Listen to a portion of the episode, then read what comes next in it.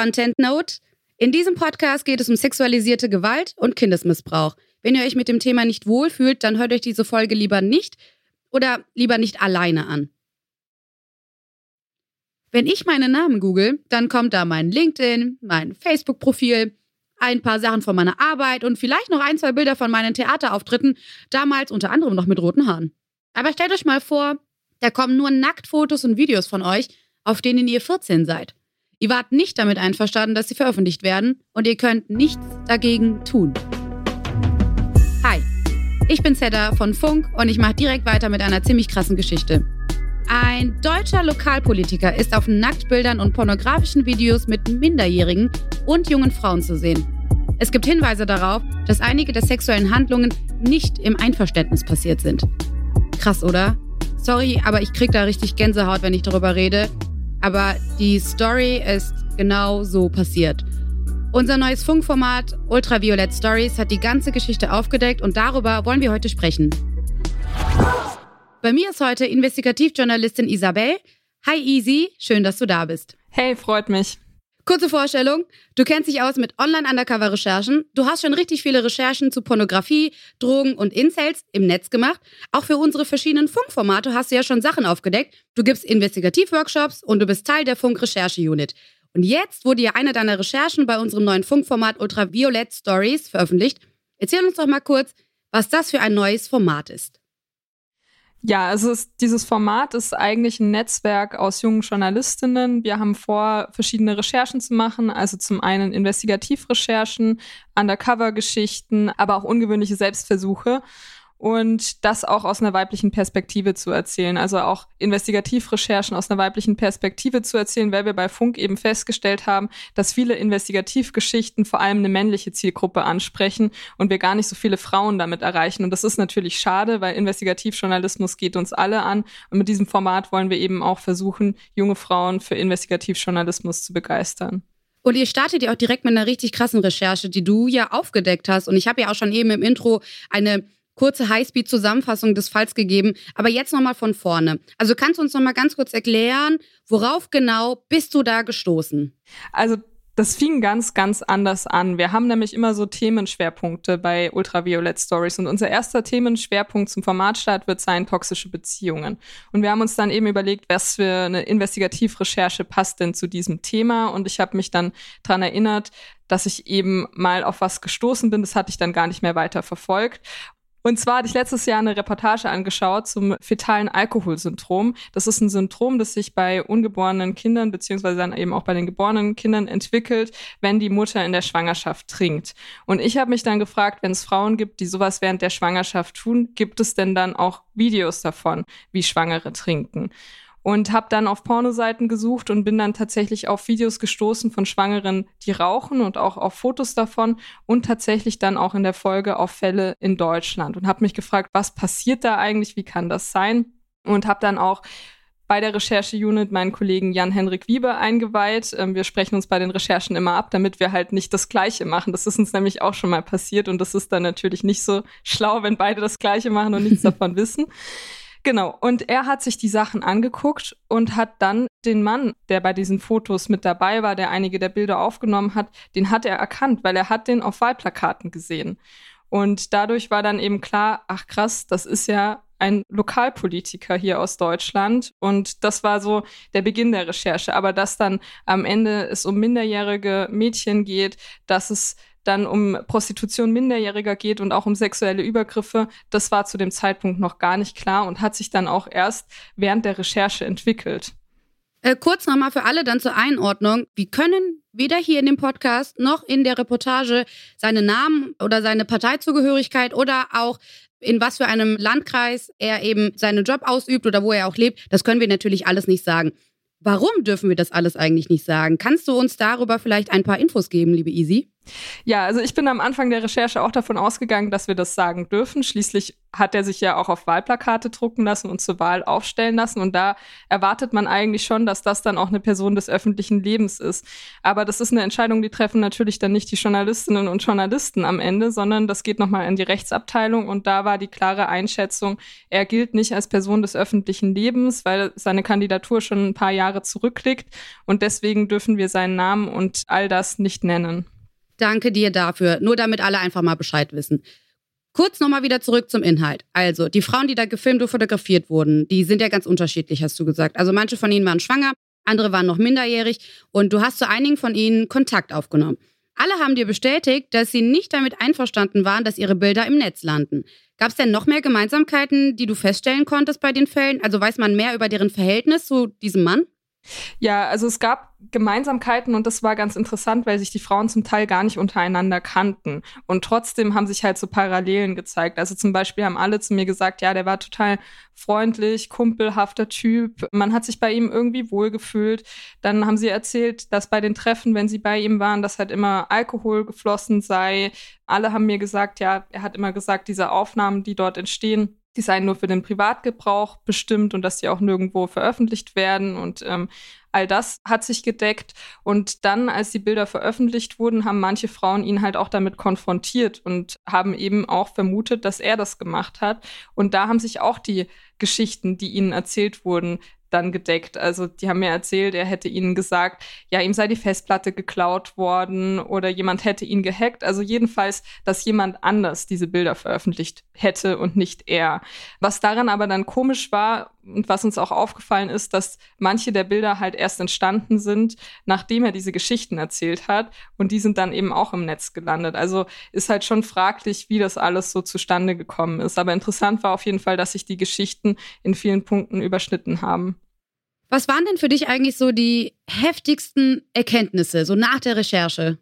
Also einer dieser Punkte während der Recherche war für mich auf jeden Fall, als ich zum ersten Mal ein Video gesehen habe, in dem eine Frau Nein sagt zu einer sexuellen Handlung und sich dieser Mann einfach drüber hinwegsetzt. Weil da ist mir bewusst geworden, hier geht es offenbar um sexuelle Übergriffe. Und damit hatte ich zu Beginn der Recherche schlichtweg nicht gerechnet. Das andere war, dass ich durch die Ausweise ja wusste, wie alt die Frauen heute sind. Und da kam mir dann zum ersten Mal auch Zweifel auf, wie alt sie eigentlich in diesen Videos waren, weil ich zu Beginn davon ausgegangen bin, dass es erwachsene Frauen waren. Aber dann wusste ich, die sind noch gar nicht so alt, aber die Videos wirken enorm alt auf mich. Also da lag zum Beispiel ein Tastenhandy rum, dann gab es jemanden, der hat einen Discman benutzt, jemand hat nach Geld für eine Telefonzelle gefragt. Also alles Dinge, die gefühlt schon eine Ewigkeit her sind. Und dann lief Musik aus Anfang der 2000er Jahre. Auch die Mode hat dazu gepasst. Das waren so Indizien, wo ich das erste Mal vermutet habe, dass manche dieser Frauen gar keine Frauen waren zu dem Zeitpunkt, sondern noch Jugendliche.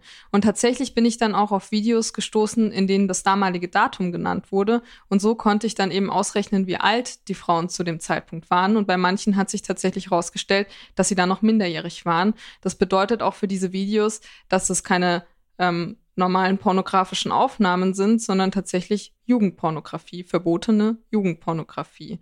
Und das war auch krass, weil damit hätte ich nicht gerechnet. Vor allem nicht damit, dass man das ganz einfach auf normalen Pornoseiten finden kann. Super interessant.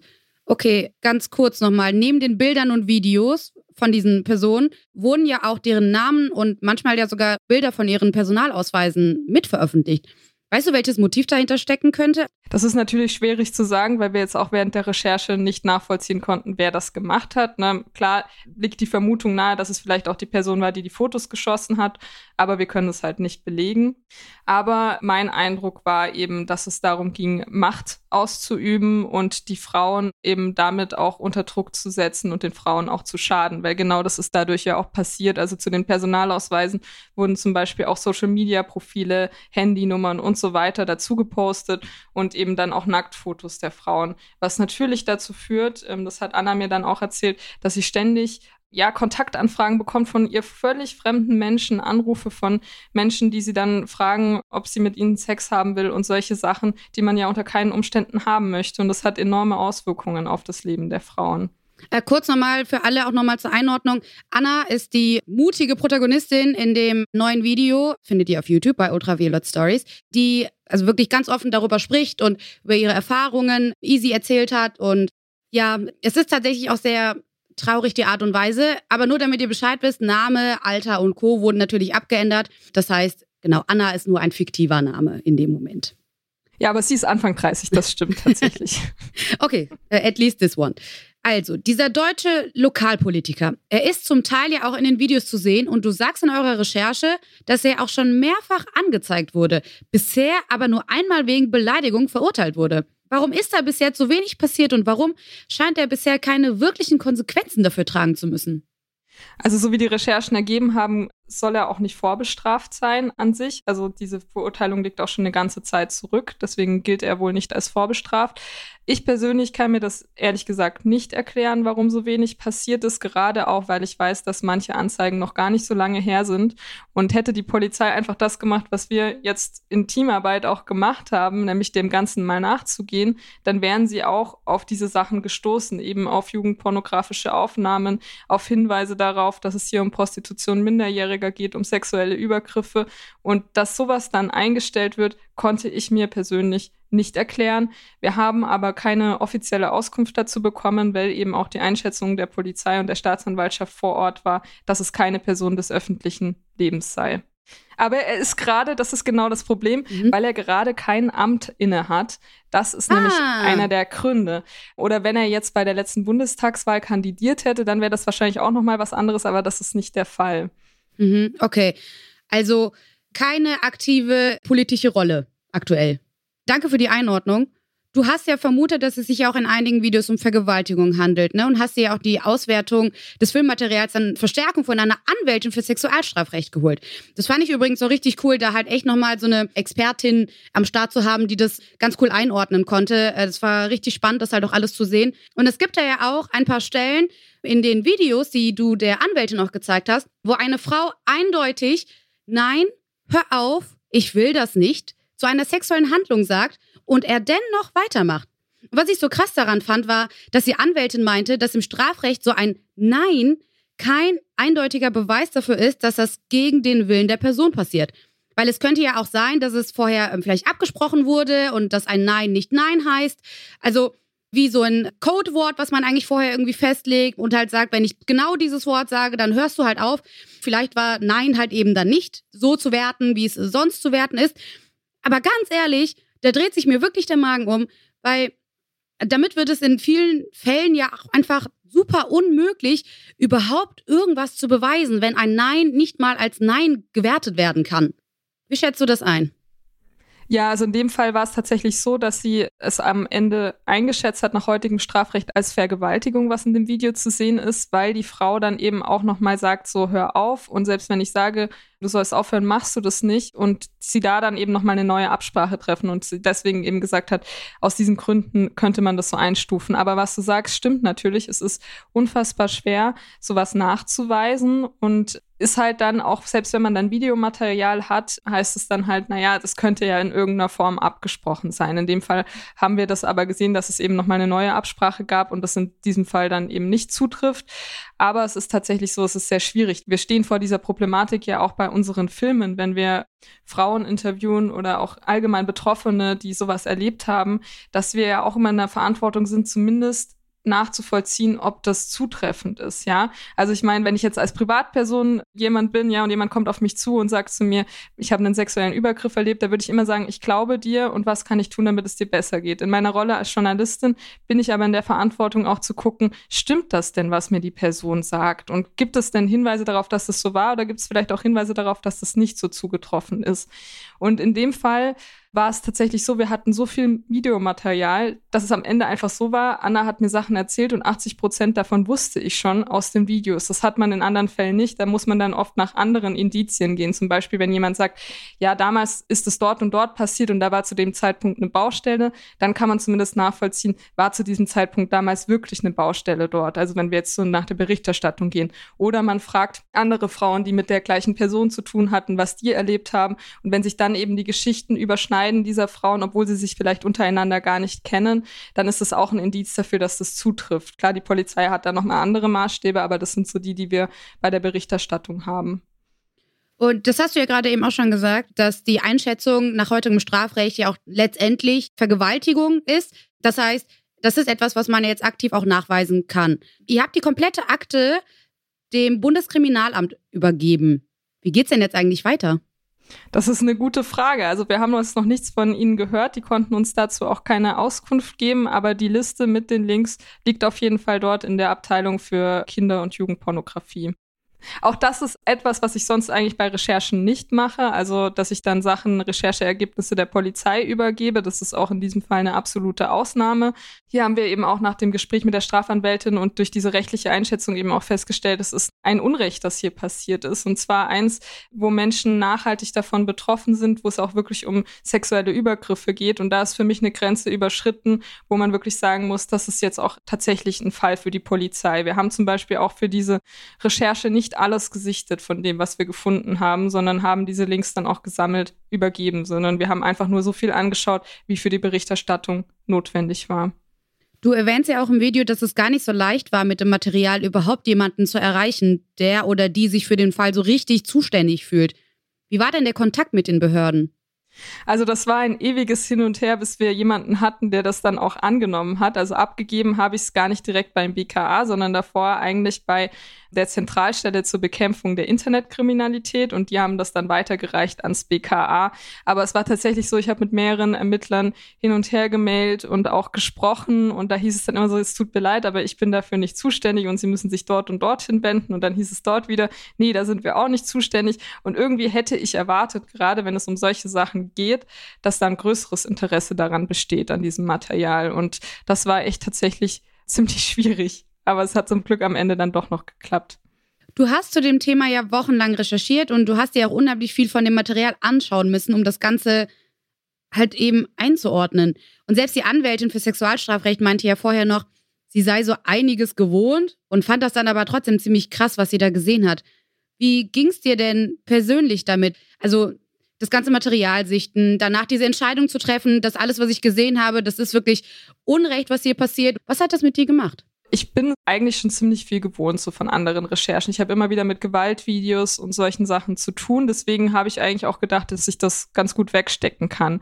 Aber tatsächlich war es bei dieser Recherche so, dass es mir auch sehr nahe ging auf jeden Fall und das auch extrem war, was ich gesehen habe und ich dann auch irgendwann gemerkt habe, okay, ich komme damit alleine nicht mehr klar und habe dann auch bei Funk gibt es zum Glück die Möglichkeit psychologisches Coaching in Anspruch zu nehmen. Das habe ich dann auch gemacht, einfach um die Recherche auch bis zum Ende durchzuhalten. Das hat mir sehr geholfen, damit umzugehen, weil das halt wirklich extrem war. Also es ist auch so, die meisten Leute wollen sich das dann auch irgendwann nicht mehr angucken. Den Fall hatten wir auch, als wir dort waren und mit der Anwältin die Sachen gesichtet haben, dass sie dann nach ein paar Clips gemeint hat, so können Sie mir einfach nur noch beschreiben, was dort passiert, weil sie das halt auch einfach nicht mehr sehen wollte. Und das natürlich auch richtig so ist. Man muss dann natürlich auch darauf achten, wie viel hält man aus und was ist man bereit, sich da anzugucken. Aber das war in dem Fall einfach enorm viel Material und enorm viele Dinge, die halt auch in meinen Augen ein großes Unrecht gezeigt haben. Ja, und es ist natürlich auch so bei der Recherche, dass man immer in engem Austausch ist mit dem Justiziariat, also mit unseren Rechtsanwälten und Rechtsanwältinnen, weil es natürlich darum geht, es geht um sexualisierte Gewalt, es geht hier um Aufnahmen, die womöglich jugendpornografisch sind. Und das kann ich nicht einfach selbst entscheiden, da jetzt da zu recherchieren und mir Sachen anzugucken, sondern das muss immer intern auch abgesprochen sein. Was mich da sehr erschreckt hat, ist, dass diese Videos, die ganz klar auch Jugendpornografie sind, weil das Datum genannt wird und wir die Ausweise haben, dass diese Videos tatsächlich auf normalen Pornoseiten gelandet sind, im normalen Internet. Also Pornoseiten, die wahrscheinlich einige schon mal besucht haben und dass es jedem passieren kann, der auf diesen Pornoseiten aktiv ist oder unterwegs ist und sich was anguckt, dass er auch auf solche Videos stößt und die vielleicht anguckt und dann eben auch verbotene Jugendpornografie damit konsumiert, womöglich ohne das zu wissen. Also das fand ich schon echt heftig und dass man auch Videos dann womöglich sieht, wo die Frauen niemals zugestimmt haben, dass sie dort hochgeladen werden und damit halt auch dazu beiträgt, dass das noch öfter angeschaut wird und dass noch öfter so eine Grenzverletzung stattfindet. Und ich glaube, da sind gerade auch die Porno Seiten in der Pflicht. Zum Beispiel war es so, dass ich mit Anna bin ich auch in Kontakt geblieben, auch nach dem Interview. Und sie hat mir dann danach noch geschrieben, dass sie eben versucht hat, bei einer Pornoseite Sachen löschen zu lassen. Und sie hat dann eine Mail bekommen von dieser Pornoseite, die hat sie mir auch geschickt, dass sie doch bitte beweisen soll, dass sie die Rechte an dem Video hat. Das heißt, ich gehe mal schwer davon aus, die Person, die das hochgeladen hat, musste da nicht wirklich was beweisen, aber sie, die minderjährig ist auf den Videos, die dem nie zugestimmt hat und wo eigentlich klar ist, es ist verbotene Jugendpornografie, sie soll jetzt noch einen Nachweis liefern, dass sie das auf den Videos ist und dass sie die Rechte daran hat. Also da merkt man schon, da wird mit zweierlei Maß gemessen. Es ist anscheinend ziemlich einfach, die Sachen hochzuladen, aber sie löschen zu lassen. Da werden wirklich auch den Betroffenen Steine in den Weg gelegt. Und es war eben auch, was mich so schockiert hat an dem Ganzen, war vor allem, dass ich das sonst nicht kannte, dass Leute sich so sicher fühlen, dass sie sich sogar mit Gesicht filmen, wie sie solche Sachen machen. Also, dass jemand sich so unfassbar sicher fühlt, dass er sich mit seinem Gesicht aufnimmt bei sich zu Hause, wie er einen sexuellen Übergriff macht. Also, das geht einfach bis heute nicht in meinen Kopf rein. Kann ich auf jeden Fall nachvollziehen, zumindest auch von dem, was ich bisher gesehen und jetzt auch natürlich von dir gehört habe, dieses Unverständnis dafür. Aber es scheint bisher ja auch offensichtlich noch nichts passiert zu sein. Und so blöd es vielleicht halt auch klingt, aber bisher hat dieser Herr ja offensichtlich Glück gehabt und kommt ja aktuell noch relativ fein raus aus der ganzen Geschichte. Ja, das war dann nämlich das nächste, dass man dann eben merkt, so, mhm. er kann sich ja anscheinend so sicher fühlen, weil das ist seit Jahren online ja. und es ist aber nichts passiert. Ja, niemand tut was und auch aktuell. Wir bleiben aber mal gespannt darauf, was letztendlich die Ermittlungen irgendwie da weiterbringen können. Obwohl es vielleicht nicht so in die Öffentlichkeit getragen wird, vielleicht gibt es ja demnächst trotzdem ein Update, was fantastisch wäre. Ja, wir bleiben dran. nice. Du hast bei Ultraviolet Stories in einem rein weiblichen Team gearbeitet. War das für dich bei einem so krassen Thema, bei dem es ja auch um Gewalt gegen Frauen geht, eine besondere Erfahrung und hat es dir irgendwie geholfen, auch bei der Recherche? Also ich würde sagen, auf jeden Fall. Also man hat klare Unterschiede gemerkt. Wir haben sehr viel diskutiert im Team, wie setzen wir das Thema um. Lange sah es zum Beispiel auch danach aus, dass wir vielleicht gar niemanden kriegen, der mit uns vor der Kamera spricht. Ne? Und man hatte immer wieder Absagen und so.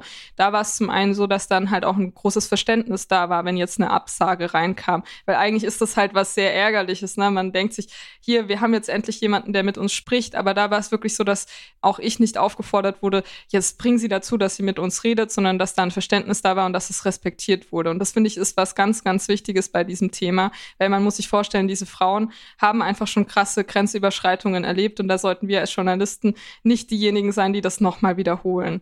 Und dann, als es tatsächlich geklappt hat mit Anna, habe ich einfach auch gemerkt, das war ein riesiges Teamwork. Also das Teamwork war einfach nur krass. Wir waren wirklich eine richtig super eingespielte Truppe. Ich habe halt auch gemerkt, so es hat einen großen Unterschied gemacht, glaube ich, auch für Anna, dass dort nur Frauen am Set waren. Ich habe ihr das auch von Anfang an gesagt. Wir sind ein reines Frauenteam und dass sie halt jederzeit eine Pause machen kann und so weiter. Und ich hatte einfach auch ein gutes Gefühl bei den Kolleginnen, weil ich wusste, wenn ich jetzt mal kurz aus dem Raum gehe, da ist sie gut aufgehoben, ja. Und da sind Leute, die da sind, mit denen sie auch sprechen kann und die ihr auch ganz genau zeigen, was wird von ihr zu sehen sein. Also wir sind dann, bevor wir angefangen haben zu drehen, nochmal mit ihr alles abgelaufen. Es hat sich eine Kollegin auf ihren Platz gesetzt, dass sie eben sieht, was ist von ihr zu sehen, wie sieht dann der Schatten aus und so, damit sie auch ein Blick dafür hat, was kommt dann rein und was nicht und haben dann eben auch nochmal drüber gesprochen, dass die Stimme nachgesprochen wird und so weiter. Und das hat für mich schon einen großen Unterschied gemacht und gerade auch dieses Teamgefühl und dass man sich untereinander auch so abgestimmt hat, das war schon enorm. Und man sieht es in dem Film jetzt nicht so krass. Da bin ja meistens nur ich vor der Kamera, aber man muss sagen, ohne dieses Team wäre diese Recherche so einfach nicht möglich gewesen. Grüße gehen raus an das fantastische Ultraviolet Stories Team. Ich glaube, das kann man an dieser Stelle auf jeden Fall mal sagen. Absolut. Du hast vor kurzem ja auch dein erstes Buch veröffentlicht. Das heißt, bis einer stirbt. Drogenszene, Internet. Dafür hast du dich in ein anderes schwarzes Loch im Internet begeben, und zwar die Drogenszene. Du beschreibst ja die Geschichte von zwei drogenabhängigen Jugendlichen auf der Grundlage von Foreneinträgen und WhatsApp-Verläufen. Also auch wieder richtig harter Tobak und für ein ganzes Buch musstest du sicher noch viel länger recherchieren als für ein Video. Wie bist du dazu gekommen, dich mit so krassen Themen zu befassen und wie kommst du denn normalerweise auf neue Themen und Szenen und interessante Punkte, vielleicht auch Dinge, die so ein bisschen, ja, so ein bisschen underground-mäßig wirken und man sich halt denkt so, ach hey, hätte ich jetzt aber gar nicht gedacht, dass es das so gibt. Das mit den krassen Themen hat, glaube ich, auch damit zu tun, dass ich gemerkt habe, dass ich ziemlich viel aushalten kann. Also gerade was jetzt zum Beispiel das Sichten von solchen Videos angeht, habe ich festgestellt, das macht zwar was mit mir, aber ich kann damit umgehen und wenn ich dann so ein Gespräch auch nochmal hatte, dann geht es auch wieder und ich komme damit klar. Und ich glaube, das ist was, was ich halt auch nutzen möchte, weil ich weiß, dass es halt vielen eher so geht, dass sie sich das nicht anschauen können, was ich durchaus verstehen kann. Aber ich denke mir, wenn ich das kann, dann möchte ich das eben auch nutzen, um solche Geschichten zu erzählen, die einfach nicht erzählt werden, weil es so schwer fällt, dorthin zu schauen. Und das andere ist, dass es eigentlich immer sehr unscheinbar beginnt. Ich meine, das hat damit begonnen, dass ich mir eine Doku angeguckt habe, dass ich dann am Ende auf solche Sachen stoße, hat ja keiner ahnen können. So. Und zum Beispiel bei der anderen Geschichte, wo es jetzt um die Online-Drogenszene geht, das war auch ganz banal, was ich gemacht habe. Ich habe nämlich einfach nur bei Facebook Drogen eingegeben und bin dann auf Drogengruppen gestoßen. Also oft sind das ganz kleine Dinge und ich würde auch sagen, Journalismus ist jetzt kein krasses Hexenwerk oder so, sondern es ist einfach nur, man muss neugierig sein. Es gibt ein paar Grundregeln, die ich vergleichen würde mit wenn man ein Handwerk lernt oder so, aber das kann eigentlich jeder machen, der darauf Lust hat. Und es ist auch gar nicht so schwer, solange man einfach dran bleibt. Also, bleibt neugierig. Das ist auf jeden Fall ein richtig guter Step. Das wünsche ich auf jeden Fall auch dem Ultraviolet Stories Team. Leute, also no joke. Das ist wirklich eine richtig heftige Story und Ultraviolet Stories ist, glaube ich, auch ein richtig cooles Format. Schaut euch das Video auf jeden Fall an. Es lohnt sich. Die Reportage heißt Missbrauch im Netz und keiner hilft. Die findet ihr auf YouTube und auf der funk.net unter Ultraviolet Stories. Hast du noch eine Empfehlung? Weil das war jetzt nämlich safe meine Empfehlung an die Community. Hast du vielleicht noch eine? Was sollte man sich auf jeden Fall anschauen? Vielleicht noch eine ältere Recherche von dir irgendwo? Also ich würde jetzt nichts von mir empfehlen, weil ich finde das irgendwie ein bisschen seltsam. Aber was ich sehr empfehlen kann, ist die X-Hamster-Recherche von Steuerung F. Und mhm. da kann man tatsächlich auch zurückgehen. Da gibt es auch ein Video, da bin ich auch mit drin tatsächlich. Da hat nämlich Patricia Schlosser über einen langen Zeitraum geguckt, was passiert auf X-Hamster, hat recherchiert zu Voyeurismus auf Pornoseiten und hat da dann eben jetzt auch versucht herauszufinden, wer betreibt diese Seite eigentlich, die sich ja auch finanziert durch Leid von Frauen. Danke dir, dass du am Start warst, liebe Easy. Danke dafür, dass du noch mal ein bisschen Licht in diese Recherche reingebracht hast für uns und auch für die Podcast-Zuhörerinnen und Zuhörer. Ja, danke euch und schreibt mir gerne in die Kommentare, wie ihr das Video findet und auch wenn ihr Verbesserungsvorschläge habt und Co., schreibt das gerne rein, weil wir sind ja noch ein junges Format und ich denke, da können wir noch viel dazulernen und in Zukunft auch noch anders machen. Und zum Ende freuen wir uns wie immer über Feedback. Schickt es uns doch per Mail einfach an der podcast.funk.net oder ihr schreibt uns eine DM auf Insta an Funk. Das hier ist Funk, der Podcast in Zusammenarbeit mit Skip Intro. Redaktion Javan Wenz, Saskia Prinzler, Berit Ström und David Schöne. Sounddesign Benjamin Zerdani. Funk ist ein Angebot von ARD und ZDF. Und das Infotier der Woche ist diesmal ein Elefant. Das war's von mir. Vielen lieben Dank und ciao!